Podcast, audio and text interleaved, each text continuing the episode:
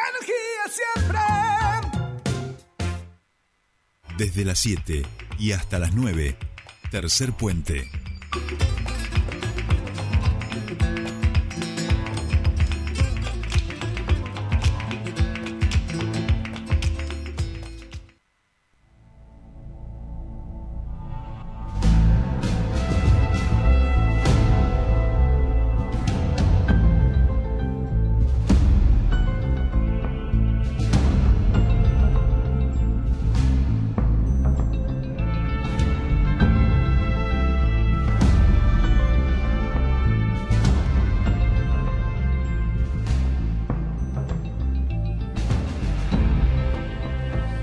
Bien, ya estamos aquí, 7.48 minutos de la mañana en toda la República Argentina y le damos la bienvenida al señor Matías Cesari porque empieza nuestra columna de Rosca Política. Muy buenos días, Mati, ¿cómo estamos?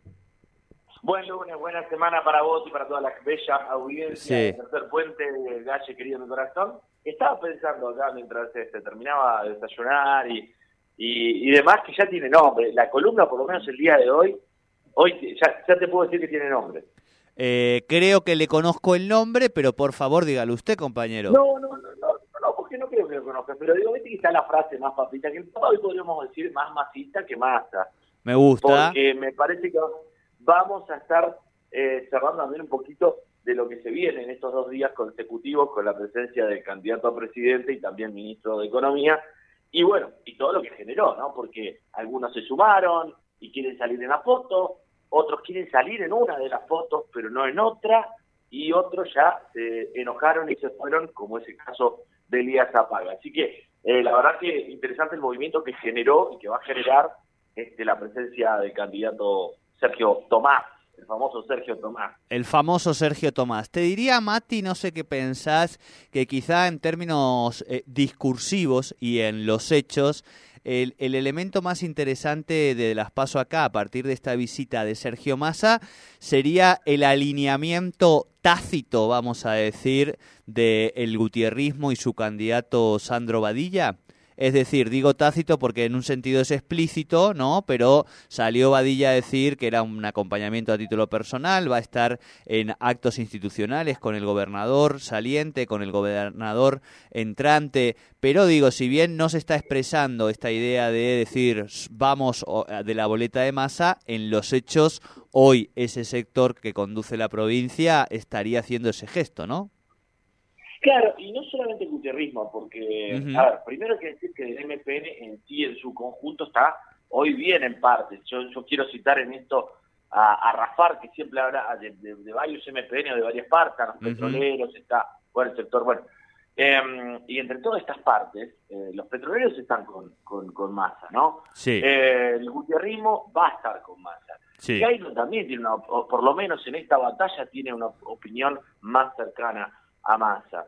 Eh, pero bueno, claramente Badilla, que es el que pone la cara, el que tiene que salir a competir, ya se pronunció después de ese magro 9% que sacó, dijo, che, bueno, no puede pasar lo mismo, vamos a arrastrarnos atrás de uno porque eh, si no se va a complicar la cosa, sobre todo en este escenario donde eh, ya ni siquiera se piensa en lo que pasa en las provincias, sino en quién va a ser el candidato eh, en sí a presidente. Entonces, bueno, de alguna manera tratar de, de tener en esa polarización que se dice que hay de masa con Milei, tener aunque sea un, arrastre de votos.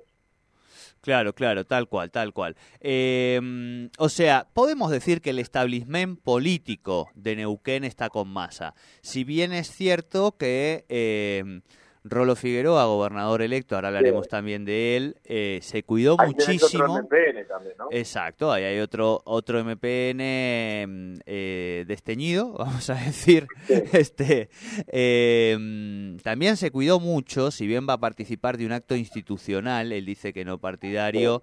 Eh, con Sergio Massa también se cuidó mucho de no criticar de manera explícita ni fuerte al candidato de la libertad avanza, ¿no? Este pareciera que en esa discusión estamos, no sé qué cuál es un poco la, la el análisis en relación a Patricia Bullrich, pero bueno, medio que tampoco nos interesa demasiado en este momento de, la política, ¿no?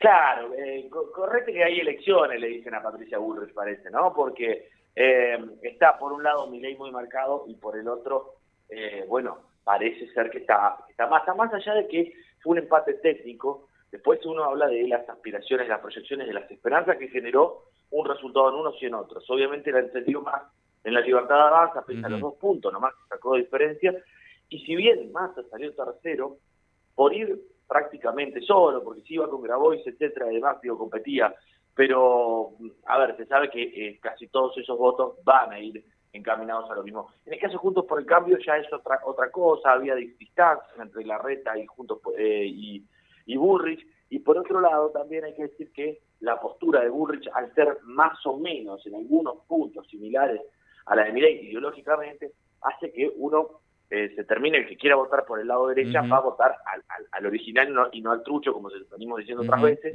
Entonces, en, estos, en ese sentido, parece que la competencia está entre dos, que es masa, eh, bueno, justamente oficialismo, y, y, para un sector de la sociedad, y para el otro, los que están cansados, hartos, etcétera, eh, se presenta mi ley como la opción. Por eso también es que acá no se manifiestan muchos en torno a, a, a Burrich, lo hicieron algunos el otro día una mesa muy pobre. Muy pobre, escúchame, pero incluso ahí, perdón, capaz que vos que tenés ahí de esos espacios también más información, eh, solo vi más al sector representado de Sánchez, digo, no vi a todo el PRO, a todo Cambiemos, Cervi, Esteves, capaz que estaban, pero yo no los vi, por eso te pregunto.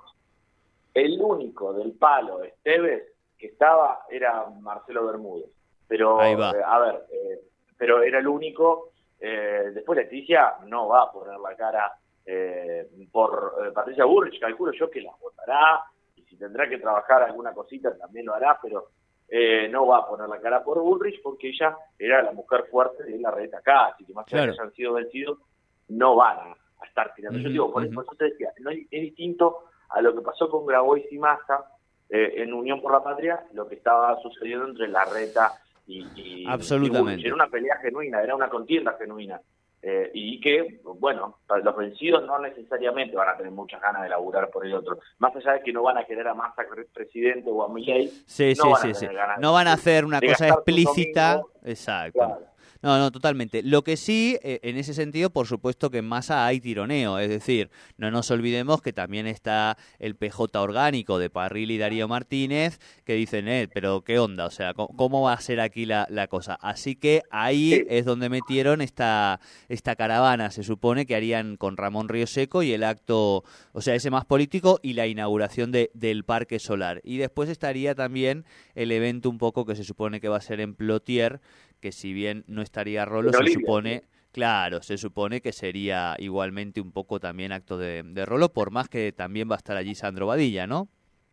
Bueno, ahí van a estar este, los referentes de, Rolo, como por ejemplo Castelli, ¿no? Digamos que es uno de los... Sí. Carataña seguramente, por ahí también. Exacto, los dos. Eh, los dos que vienen más fuertes, me parece, con la mesa de masa presidente adentro del, del rolismo o del rolandismo? Eh, esto bueno, es, el rolismo rolandismo. ¿Vos te gusta rolandismo? Es que, vamos a poner rolandismo, es medio raro, me suena como... Exacto, pero me gusta por eso, porque es medio raro. Rolismo es como que es el que deviene, digamos. Rolo, rolismo, queda bien. Rolandismo es como que le da una vuelta de tuerca mucho más largo, ¿viste? El rolandismo, ¿viste? El rolismo es más, más rápido, pero en cualquiera de los casos eh, Castelli y Bertoldi son la dupla eh, que viene con la mesa de masa presidente allí en el espacio de Rolando Figueroa. Yo sigo insistiendo, Tania con un perfil y una relación mucho más consolidada con Sergio Massa a partir del trabajo en el Congreso de la Nación y a partir de las distintas visitas que ha hecho internacionales el ministro de Economía, donde la Neuquina ha sido parte de la delegación. Sí, es como aprovechó el envión y se acomodó muy bien. O sea, ella venía trabajando ese tiempo con, con Sergio Tomás y, y a ver, y, aprovechó también esta, esta cuestión, esta, este impulso como para mostrarse más. Ella, hubo un momento en que ella se había eh, llamado a silencio, escondido, sobre todo pues después de eh, la derrota eh, importante de, de, Unión por la Patria acá en las elecciones del 16 de abril. Bueno, así ella se borró de alguna manera y, y, bueno, comenzó a mostrarse con más fuerza cuando vio un escenario favorable donde ella podía tener este, una a ver, digamos, qué es lo que puede ser de la carrera política de eh, Tania Bertoldi eh, si le va bien a, a, Massa, ¿no? Bueno, varias opciones. Una la dijiste vos, es una posible candidatura a intendenta dentro de poco, a, poco, algunos años, para, para la ciudad de Centenario, lo cual no, no es menor. Tania, eh, si no renueva la, la, banca en el Congreso de la Nación, va, y, va a tener un lugar protagónico. En el gabinete de Rolando Figueroa muy posiblemente, y si Massa es presidente, habrá que ver también ahí ese vínculo como lo lleva, o quizá también haciendo un poco de correa de, transmisión y teniendo la perspectiva real de poder en cuatro años, digamos, disputar el, la intendencia de su localidad, ¿no? Sí, que Taña tiene hasta banca hasta el 25. Exacto, hasta media, exacto, exacto, hasta, o sea, tiene dos años como para ver a ver cómo viene la mano también y terminar de, de, acomodar ahí. Bien, Mati, em, creo que esto es lo más interesante, la avenida de masa y todos los movimientos este, que, que genera y ha generado, ¿no? Los tironeos, digo. Yo, te, voy a agregar una pequeña cosita. Me gusta. Es importante movimiento en el MPN en contra de, todo esto que está sucediendo. Y no movimiento de, un, de a ver, Hugo Rauque, que le mandamos un cariño grande. No, es Elías Zapag.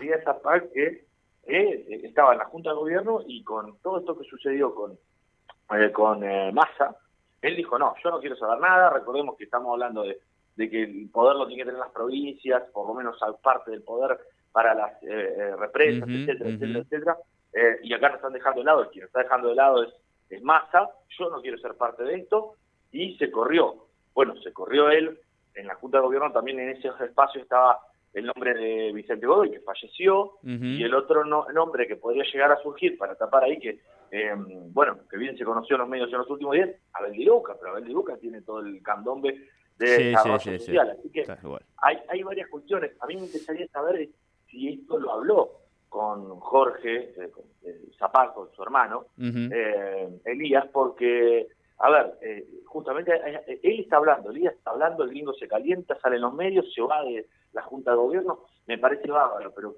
¿qué dice Zapag al respecto, Jorge Zapag. Sí, sí, sí, sí, que no aparece. Bueno, me, llama mucho la atención. Eh, eh, es cierto, ya sería interesante que Jorge pudiera salir este, y comentar un poco su análisis, su mirada, este, porque esto que vos decís tiene que ver con el azul, o sea, si todavía podemos hablar de sector azul y de cómo se están dando algunos movimientos hacia el interior de ese sector azul que vuelvo a decir, no sé si llamarlo azul, ya lo hemos comentado también, de Gaido con esta identidad y esta chapa de Neuquén primero, que es lo que consolida su, su mm, digo, ¿no? su esquema de alianza de partidos en el, en el gobierno municipal. Eh, Omar Gutiérrez, que está muy claro, digo, la alianza de gobernabilidad que han hecho con Rolando Figueroa, por más que eh, hay sectores del gutierrismo que como que todavía están como diciendo, pero pará, si nosotros éramos nuestro principal adversario, este señor, digamos, ¿no? Eh, como que me parece, como que Omar se hubiera colocado, vamos a decir, pero por abajo, si es que hay un por abajo orgánico, que esas otro de los debates me parece más interesantes, Mati, para darnos, que construyó políticamente el gutierrismo, digamos, ¿no? En estos ocho años, eh, y qué es lo que le queda de saldo y cómo ese espacio, digamos, sigue haciendo política hacia adelante. Creo que ahí es otro de los análisis que va a ser interesante hacer en esta tipo.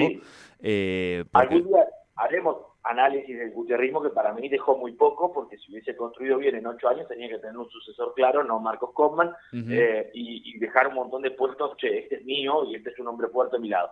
Digamos, lo, lo más fuerte que deja el gutierrismo es a Giancafilo, que ya tenía vida previo a Gutiérrez, Exacto. tipo fuerte, y a Marita Villones, que le mandamos un abrazo grande a, Ramiro que está escuchando, a, Marita Villones, que es otra de las mujeres que, que tiene territorio, que tiene pero eh, Marita tampoco podríamos decir hoy que es gutierrismo, digo, es, parte de la transición de los de los intendentes del interior, digo, estuvo ahora en el norte en esa en ese encuentro de de intendentes salientes y electos que es un poco ese espacio, digamos, de gobernabilidad de los intendentes con Rolo y ella está teniendo ahí un papel protagónico, ¿no? Así que en ese sentido tampoco la veo y de hecho eh, seguramente en ese sector azul, digamos, no sé si llamarle gutierrismo, vamos a decir de, de, gestión, digamos, ¿no? Finalmente de funcionarios que ha acompañado, no sé que también haya caído eh, justamente el movimiento que hizo Marita Villone, ¿no? Que en definitiva no fue eh, hacia otro lado, que es el que hizo Mar Gutiérrez. Pero bueno, una cosa es que el que lo hace el conductor y qué pasa después para abajo, y otra cosa es cuando ya eh, tampoco te conducen y vos empezás a hacer algún movimiento y después te putean por eso también, digamos, ¿no? Bueno, es interesante lo que va a pasar allí y ya hay algunos movimientos en ese sentido. Sí, bueno, muy cortito, ¿no? después de diciembre que comer, lo dijimos el lunes pasado, yo creo que muchos, los agravios y todo se terminan a la hora de, barajar y dar de nuevo, porque justamente hay que barajar y dar de nuevo, y, uno no se puede quedar afuera de, de, todo esto, ¿no? Un político no puede quedar Pero afuera además, de todo y bueno. Mati, eh, no sé, digo, esto también, vamos a ser muy claros, vamos a ponernos un poquito picantes, ¿te parece? Son 8 y 3, nos van a putear igual. Eh, no solo tiene que ver con la construcción política, que en este caso lo que estamos identificando vos y yo es que hubo poco de construcción política, por más que después tenemos que desarrollar un análisis, ¿no? Pero es algo que vos, es muy claro, digo, el argumento que vos has dado. Si fue Conman el candidato, es que esa construcción claramente no estuvo. Digo, más, más claro, échale agua, digamos. Me parece que ahí ese es el punto, sino que hay que ver efectivamente cómo se sostienen gente que se ha acostumbrado durante ocho años a tener sueldos por arriba de un millón de pesos, como es el caso de los cargos de las estructuras del Estado, direcciones provinciales para arriba. Ese es el aparato del Estado que ha respondido hasta ahora Gutiérrez y que seguramente después del 10 de diciembre no quiere dejar de ganar un millón de pesos, 800 mil pesos, digamos, claro, este, y ahí vamos a ver esos movimientos también, ¿no? Eh, va a salir un poco de mugre de todo esto, estoy convencido, porque además hablamos de la primera derrota en 62 años del MPN. Bueno, y que todavía no se reacomoda, por eso el silencio de Zapal, por eso Tal cual. a la lo que pasa en las seccionales y en, eh, y en general en, el seno del MPN, que todavía hay un gallinero y pasó lo mismo que cuando murió Pechi. Ese gallinero que tarda tiempo en arreglarse, en acomodarse. En el caso de Juntos por el Cambio me parece que no se acomodó nunca, ¿no? Totalmente. pero bueno, eh, hay que ver qué pasa con el MPN. Totalmente. Bueno, Matías, querido, como siempre es un placer. Como siempre, llegamos con información y nos vamos además este, con desafíos para seguir rosqueando y buscando información sobre lo que vamos diciendo. Y eh, agradecerle también a quienes nos mandan mensajitos y escuchan esta columna, que nos pone muy felices eh, que haya mucha gente que, que, la escuche y que después nos manda mensajitos, nos pregunta, nos rosquea con nosotros. Así que muy agradecidos. Mati, querido, abrazo grande. Abrazo grande, saludos noches a Curvelo, a Rami que siempre escuchan, abrazo enorme y gracias a toda la gente de Tercer Mundo. Hasta aquí nuestra columna de Rosca Política con el gran Matías Cesari.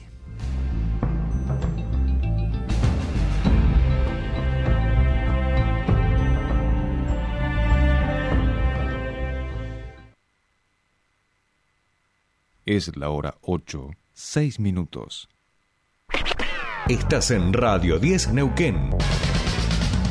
Para publicitar en este medio, comuníquese al 0299 154 222 303. 98.5 Radio 10.